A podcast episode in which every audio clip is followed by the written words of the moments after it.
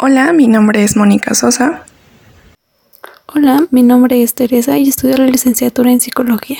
Y el día de hoy nos da gusto darte la bienvenida en nuestro podcast Mente y Alma. En el episodio de hoy te hablaremos acerca de las generalidades de la psicología clínica. Y nos gustaría comenzar hablando acerca de la salud mental, que de acuerdo con la Organización Mundial de la Salud es un estado de bienestar en el cual el individuo está consciente de sus propias habilidades, puede afrontar el estrés de la vida normal, trabajar de manera fructífera y ser capaz de hacer una contribución a su propia comunidad. A partir de la anterior definición, ¿quién podría asegurar que goza de completa salud mental? Bueno, al menos yo no. Y es cierto, me ha tocado pasar por diversos momentos en mi vida en los que dudo de mis habilidades o simplemente no sé cuáles son. Otros días donde me he frustrado por dejar las cosas a último momento y otros días en los que quiero quedarme en la cama con palomitas y viendo una serie. Es el tutti frutti de mi vida, pero no creo que sea la única. ¿O tú qué opinas, Moni? Concuerdo totalmente contigo, pues no existen indicadores claros ni preestablecidos para definir qué es o no la salud mental, debido a que ésta es influenciada por múltiples factores. Y como Freud señalaba que en pocas palabras para él era amar y trabajar pero algo que me encanta siempre resaltar es que somos seres humanos cambiantes y eso implica que así como estamos hoy tanto física como emocional y mentalmente, no estaremos mañana. La realidad que al menos a mí me ha tocado ver es que no siempre estamos bien, pero sí podemos siempre querer estar mejor. Y esto es básicamente la salud mental, el irnos adaptando plenamente a cada cambio. Por eso es esencial cuidar de ella. Es entonces la labor del psicólogo brindarle herramientas a sus pacientes de los que se pueda dotar para afrontar los cambios de la vida.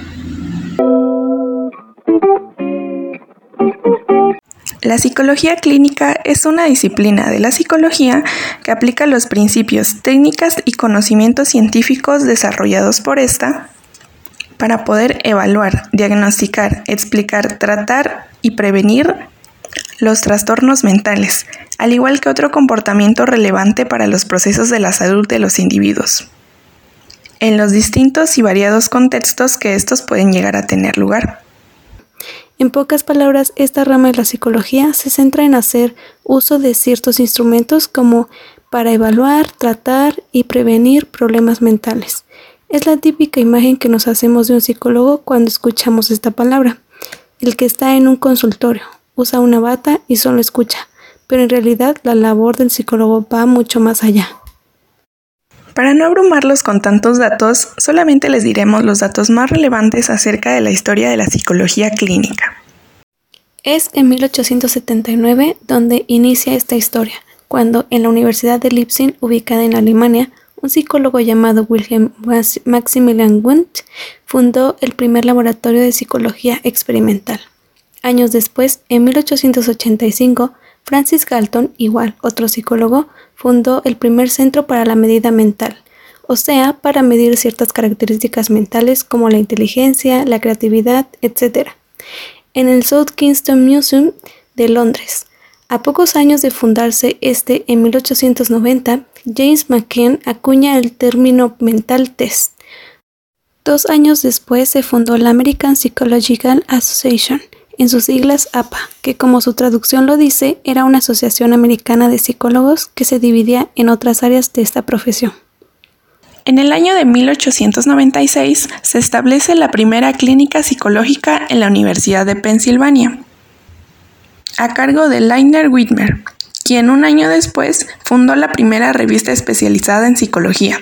Y luego, en 1917, los psicólogos clínicos deciden separarse de la APA. Un término muy importante que se acuñó en 1918 fue el de la medicina psicosomática, que se usaba en trastornos por conflictos psicológicos.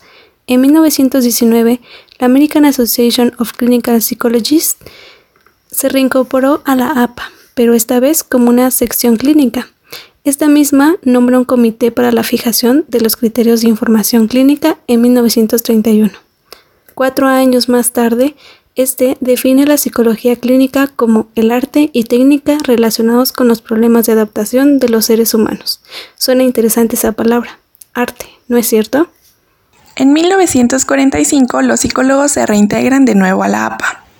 Y fue en el año de 1949 cuando se propuso el modelo Boulder para la formación del psicólogo clínico, dado su nombre por el lugar en donde se propuso. 1952. Se publicó el primer manual diagnóstico y estadístico de los trastornos mentales, en sus siglas DSM. En 1953 se usa por primera vez en un informe teórico la denominación terapia de conducta, por Skinner y colegas. En este mismo año se publica el Código Ético del Psicólogo por parte de la APA. En 1973 se creó la medicina conductual en la cual se aplicaban técnicas de modificación en la misma a partir del campo biomédico. Y por último, en 1978, la psicología de la salud se constituyó en una área con su propia división, División 88, dentro de la APA.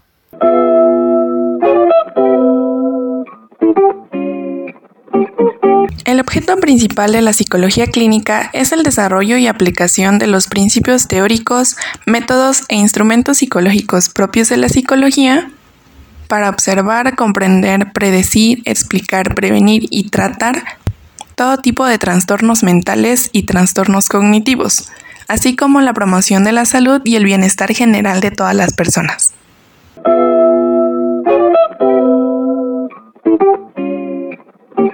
En la psicología clínica existen seis principales ámbitos de aplicación.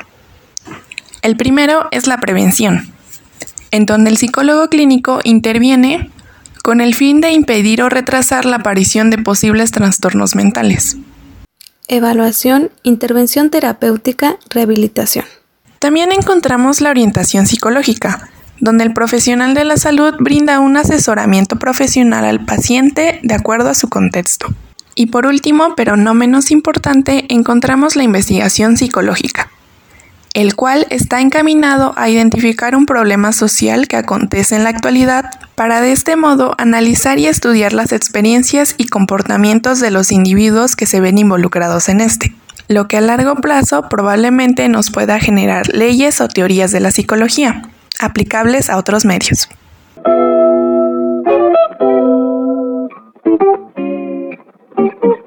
Funciones. Es importante remarcar cuáles son las funciones principales de esta, como la promoción, prevención, evaluación, diagnóstico y tratamiento de los problemas mentales, identificar los factores psicosociales de riesgo, realizar el diagnóstico de los trastornos y afectaciones mentales. Entre otras funciones del psicólogo clínico están el elaborar y desarrollar programas de intervención de acuerdo a las necesidades específicas de cada paciente realizar asesoramiento y enlace con otros profesionales en el caso que se requiera, debido a que muchos casos necesitan ser atendidos con un equipo multidisciplinar, e identificar e intervenir en situaciones de crisis.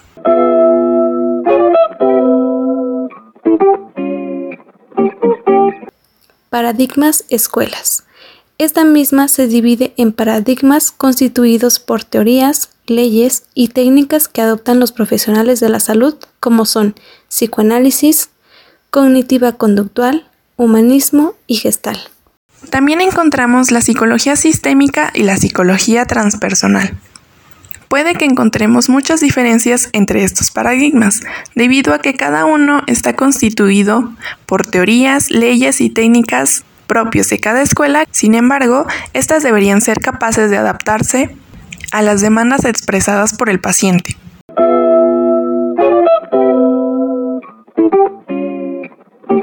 Sin duda alguna, un buen psicólogo clínico se caracteriza por contar con ciertas habilidades de expresión verbal y no verbal, entre las cuales se encuentran el ser paciente, objetivo y carente de prejuicios, contar con un enfoque tranquilo y profesional en todo momento, tener facilidad para hablar, Adaptar su lenguaje de modo que sea comprensible para el paciente. Tener una capacidad para comunicar los resultados de investigación e integración de pruebas psicométricas tanto de manera escrita como oralmente. Mientras que en las habilidades no verbales las más destacadas son Expresión facial. Es importante que concuerde con el mensaje verbal. Mirada. Da información sobre la actitud del interlocutor, pero sobre todo sirve como apoyo al habla. Sonrisa. fundamental para iniciar una interacción. A lo largo de una conversación resulta apropiado para transmitir comprensión. Postura corporal. Ofrece mucha información extra sobre nosotros mismos y contribuye al flujo de la conversación. Gestos. Tiene un objetivo claramente informativo y son muy dependientes del contexto social. Proximidad. El grado de proximidad expresa la naturaleza de la relación y varía según el contexto, con un importante componente cultural.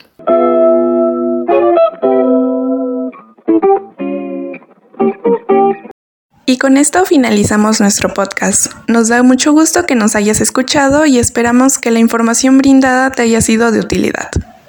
Hasta luego.